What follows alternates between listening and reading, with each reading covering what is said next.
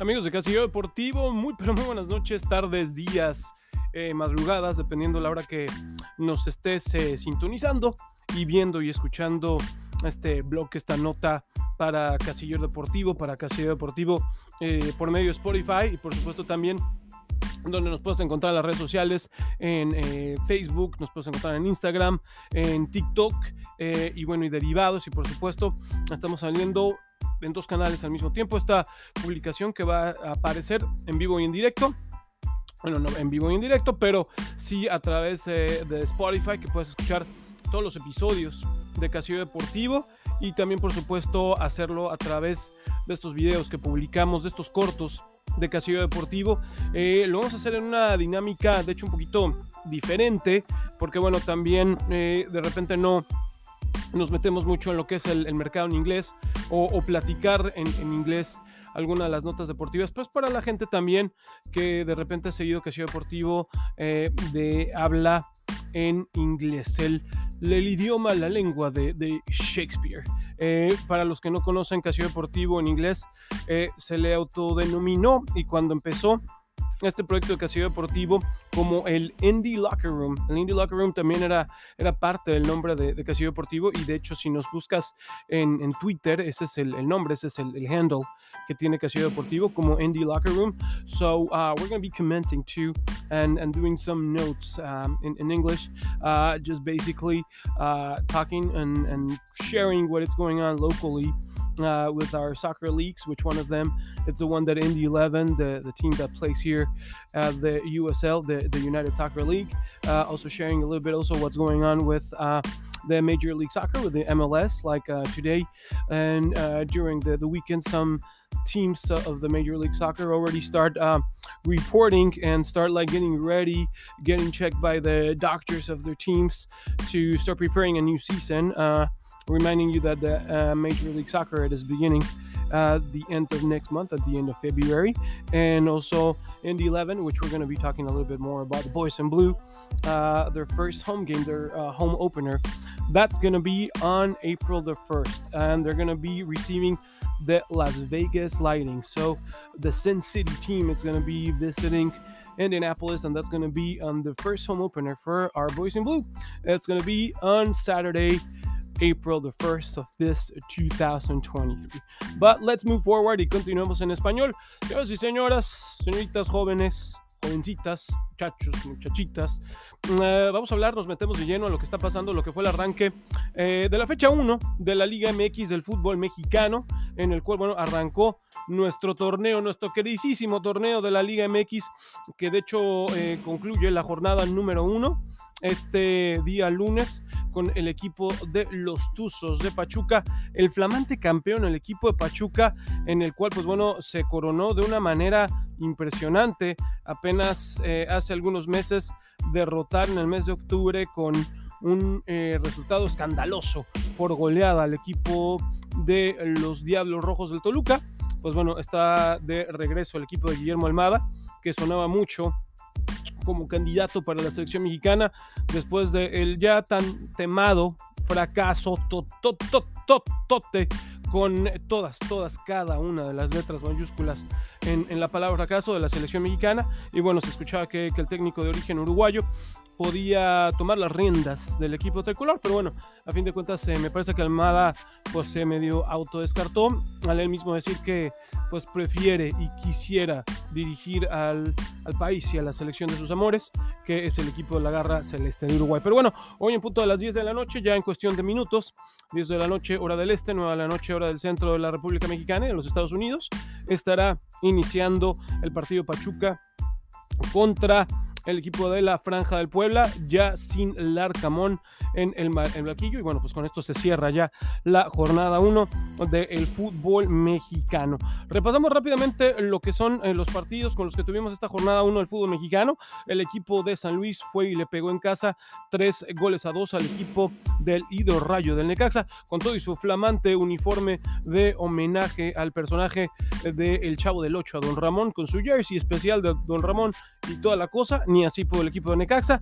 El partido Mazatlán contra León fue pospuesto eh, por los actos bélicos que lamentablemente están ocurriendo en varios estados de la República Mexicana y para ser más exactos, el estado donde justamente se encuentra el equipo de Mazatlán, en el estado de Sinaloa, en el cual también vamos a hablar un poquito de lo que fue el escándalo, las fotos de escándalo de los que un jugador o de las cuales esas fotografías se filtraron de un jugador de este equipo, de Cruz Azul, Julio César Alcata Domínguez, hizo una fiesta temática en homenaje prácticamente al Chapo Guzmán, muy deplorable, de hecho no fue eh, convocado para el partido que Cruz Azul empatase con Tijuana un gol por uno ahí en la frontera, pero ya vamos a hablar de ese partido en un momento. Entonces, bueno, pues justamente por esos eh, actos bélicos y la violencia que está ocurriendo en varias eh, ciudades y estados de la República Mexicana, pues bueno, este partido no se llevó a cabo. Las águilas, las poderosas águilas, el poderoso AME, el que va por la 14, el que siempre está peleando, el protagonista del fútbol mexicano, no pudo, no pudo contra un triste Querétaro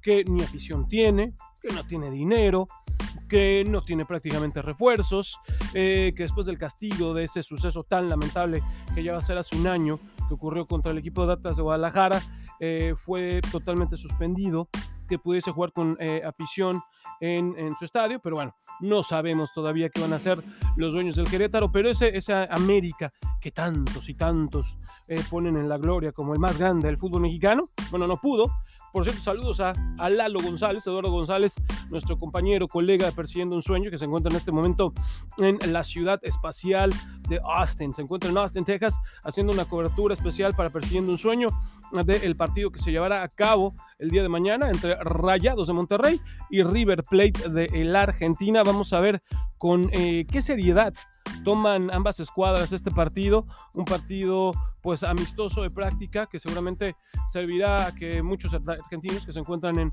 en el área de Texas vayan y bueno pues sigan celebrando eh, en la Copa del Mundo su campeonato ahí en la ciudad espacial de Austin, Texas. Así que la América y Querétaro 0-0.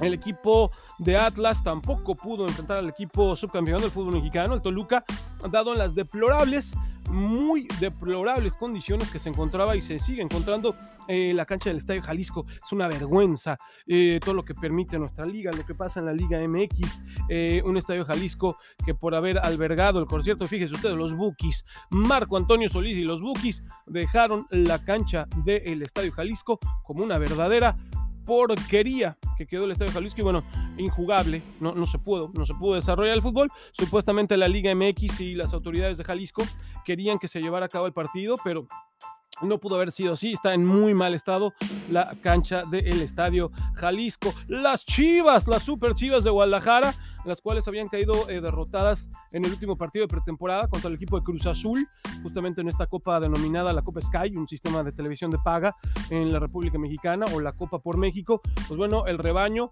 fue y sorprendió al equipo de Rayados de Monterrey en su casa, en el Gigante de Cero, en este BBVA, derrotándole por la mínima un gol por cero, nada más y nada menos con la anotación de Alexis. Alexis Vega, el que dijo, ¿para qué me voy a Europa si nada más me voy seis meses y ni jugamos?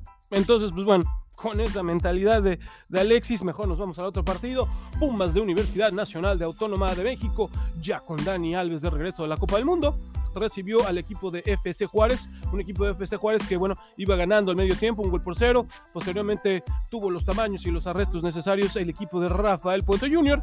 para darle la vuelta al marcador y caer con esta victoria en casa, dos goles por uno contra el equipo de Juárez. Santos de la comarca lagunera y en su casa, en el estadio Territorio Santos Modelo, fue aplanado por el equipo de los Tigres. Los Tigres que ya no son del Piojo, el Piojo que está buscando chamba, el Piojo que levantó la manita y dice, pues, pues no quiero regresar hacia la selección, ¿verdad? No me estoy candidateando, pero pues si en una de esas me llaman, pues yo, yo apuntado, porque pues la, la, cuestión de quedar fuera de la selección mexicana no fue mi culpa, dice Miguel Herrera, fue lo que pasó con este periodista, pero mis resultados me avalan y bueno, tiene cierta razón Miguel Herrera, el Piojo, porque justamente aunque no estaba haciendo un fútbol espectacular eh, que se le ayudó prácticamente a la selección mexicana para que se obtuviese esa Copa de Oro que levantara el equipo Miguel Herrera, muy cuestionada todavía después de muchos años por nuestro compañero Wilson Ortiz, que sigue culpando, que se le robó a Panamá, que se le culpó a Costa Rica, ya supera lo W, ya pasó, pero bueno, los resultados de, de Miguel Herrera realmente no fueron malos. Y bueno, yo sí soy de los cuales soy piojo believer y soy de la idea, perdón usted que se me está aquí apagando el ordenador, soy de la idea que se le, se le tiene que dar otra oportunidad a, Miguel Herrera porque creo que los resultados no fueron tan malos. La máquina de Cruz Azul, el flamante campeón de la Copa Sky, uno por uno, derrotando, bueno, quisiera que derrotara, hablaba el corazón, pero no, no derrotando, empatando a un gol con el equipo de Cholos de Tijuana, ahí en la perrera de la frontera tijuanense.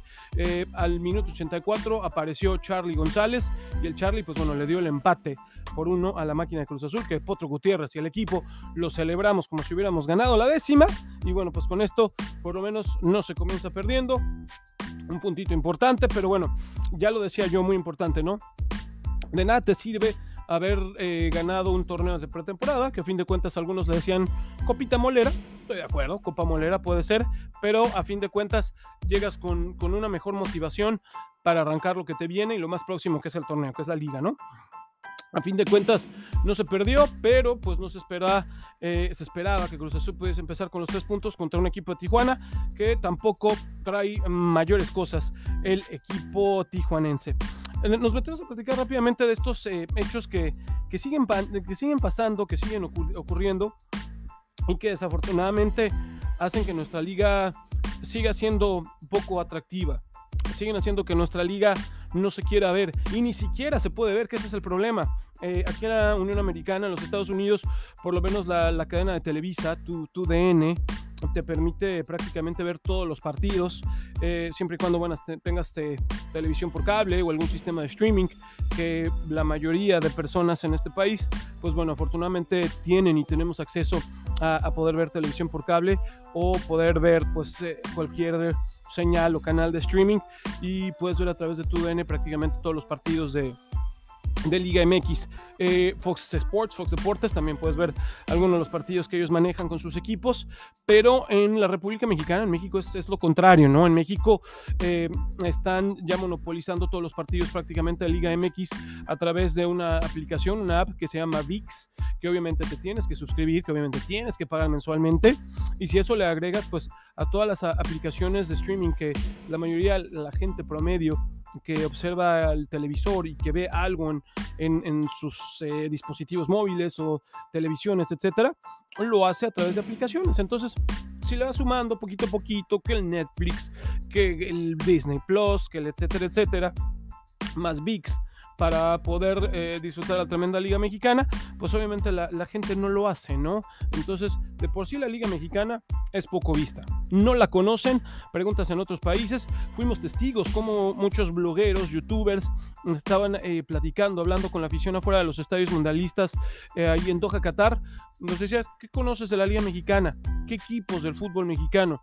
Alguno que otro, te decía América, te decía Chivas, hasta por ahí Cruz Azul, salía, eh, a lo mejor Tigres, por el caso de los franceses, André Pierre Guignac, Tuan, pero sin embargo es una liga que no se ve. Y ahora le pones un sistema de paga para que la misma gente en casa no pueda ver sus partidos. Están fomentando que la gente vaya más al estadio. Mm, no lo creo, porque ahora lo están. Eh, aplaudo lo del Fan ID. Sí lo aplaudo porque obviamente lo están solicitando ahora en todas las plazas o lo están empezando a solicitar eh, prácticamente de manera obligatoria en todos los estadios de la República Mexicana. Pero si también pones tú al fan promedio a que se ponga a llenar online una aplicación, que saque su Fan ID y con todo respeto, a lo mejor hay muchas personas que no se les va a hacer sencillo meterse a la tecnología y procesar ese Fan ID, ¿no? No hay como me voy, me forma la taquilla, compro mi boleto o a lo mejor lo más difícil que tenía que hacer, ingreso a Ticketmaster y también con un clic compro mi boleto. No, ahora tienes que meterte, eh, procesar tu Fan ID para que te identifiquen y obviamente pues si estás haciendo desmanes en el estadio, pues bueno, puedan tomar cartas en el asunto, ¿no? esa parte, ese lado sí lo aplaudo, pero eh, sin embargo es, es, complicado, ¿no? O sea, procesar el Fan ID, ver los partidos por televisión de paga, eh, siento yo y entiendo que es la, la primera jornada, falta mucho fútbol mexicano, obviamente los equipos se tienen que poner a tono aún, pero es una liga que torneo tras torneo año tras año eh, va perdiendo atractivo, que no es interesante verla. Eh, yo lo entiendo, en cualquier parte del mundo nos vamos a España, nos vamos a la misma Premier, nos vamos al calcio, nos vamos al fútbol de Centro y Sudamérica. Tal vez si los equipos grandes no están jugando, no va a ser del interés en promedio en general del espectador o del aficionado ver un partido de equipos de media tabla o ver un partido de equipos eh, que están peleando el ascenso, que tampoco lo hay en México, por cierto, obviamente no lo vas a ver, ¿no? En, en España obviamente te va a interesar llamar la atención un Real Madrid, un Atlético, un Villarreal, eh, un equipo por supuesto Barcelona, a los equipos que están arriba, Betis, qué, qué sé yo, ¿no? El mismo caso en, las días importantes. Ya partidos de menor envergadura, realmente yo creo que el, el aficionado promedio, el aficionado normal, no, no los ve. Pero la Liga Mexicana eh, no ha traído jugadores de, buena calidad, sigue plagada de, de, extranjeros, que bueno, los extranjeros también es de todo el mundo. El fin de semana el Real Madrid se presentó a jugar su partido sin un solo español, sin un solo jugador nacido en España, jugó su partido y que por cierto cayó derrotado el equipo de Carlito Angelotti. Entonces, bueno, no nada más es en México, pero bueno, en España es fútbol de primer mundo, España compite en las Copas del Mundo, a excepción de esta, compite. Eh, España fue ya campeón del mundo y la selección mexicana pues es la selección mexicana, ¿no? Seguimos, seguimos con el tema de lo mismo en, el equipo que no tiene técnico, que no tendrá técnico. Eh, seguramente los compromisos que se vienen en marzo de Nations League habrá un eh, técnico interino. Se habla de candidatos, pero aún no hay nadie en forma. Y mira que se lo tomó muy en serio John de Luisa cuando fue eliminada la selección mexicana. Decir, nos vamos a tomar hasta 60 días para poder planificar bien el proceso 2026. Mira que sí, para febrero se me hace que van a poder posiblemente, si se les da la gana, ya estar nombrando un plan de trabajo para este año y lo que se viene, porque este año en Nations League, ya lo habíamos dicho, hay Copa de Oro que se tiene que ganar sí o sí, demostrar que supuestamente ese es el, el grande, o si no el grande, el, el importante del área, el importante de la CONCACAF. Entonces, bueno, pues está eso. Y pues para cerrar este segmento de la Liga Mexicana y el fútbol mexicano, bueno, pues sin duda definitivamente eh, es una liga que tiene que no quedarse estancada porque está estancada, no hay jugadores mediáticos, no hay un fútbol atractivo, la gente no la quiere ver, eh, llegas de un plato mundialista y creo que esto pasa también cada cuatro años y, de darte, no sé, un, steak del restaurante del colado metiche número uno Salt Bay, batarte unos taquitos de canasta equivalente a la Liga Mexicana, pues bueno, sí hay, sí hay una diferencia, ¿no? Eh, nos vamos a meter, and we're gonna transition right now uh, to English just to talk and share a little bit what is going on with Major League Soccer. Major League Soccer that is going to be starting also pretty soon. Uh, many of the teams that compete, they already start reporting. Uh, they already start like their concentration and practicing and training towards the 2023 season. So many of the teams are reporting with like medical checks, make sure the players are fit, make sure they're ready, and you know make sure that just like they start uh, practicing and training uh, towards the new season. Like every year, our media outlet, um, the Locker Room, Casio Deportivo, we're going to be uh, covering uh, the teams that they have given us uh, the opportunity to work with them for the last uh, six years. Columbus Crew, FC Cincinnati, uh, Chicago Fire. We're going to try to be with our friends of the new uh, MLS franchise of the St. Louis uh, team, the Missouri team. So we're really excited of hopefully being part of like uh, the inauguration game, the inaugural game of the St. Louis team. That's uh, pretty much what's going on with MLS. Pretty much nothing very relevant, just teams that they have been start uh, reporting and just uh, getting ready and getting ready to start for a new season. As far as it goes, uh, like what we call it, uh, could be like a lower division, a lower tier, or the second division of the professional soccer in the United States. That is the United Soccer League, or also known as the USL. So the USL, of course, the team that we follow, it's our Indy 11. It's the boys in blue. That this 2023, it's gonna be 10 years. 10 years that this franchise was presented to start playing professional soccer in the state of Indiana and in the Circle City of the city of Indianapolis. So Indy 11 probably is going to be celebrating any sort of like 10 year anniversary that they were presented, uh, you know, to the media and just showing that it was going to be a team started playing for the 2014 season.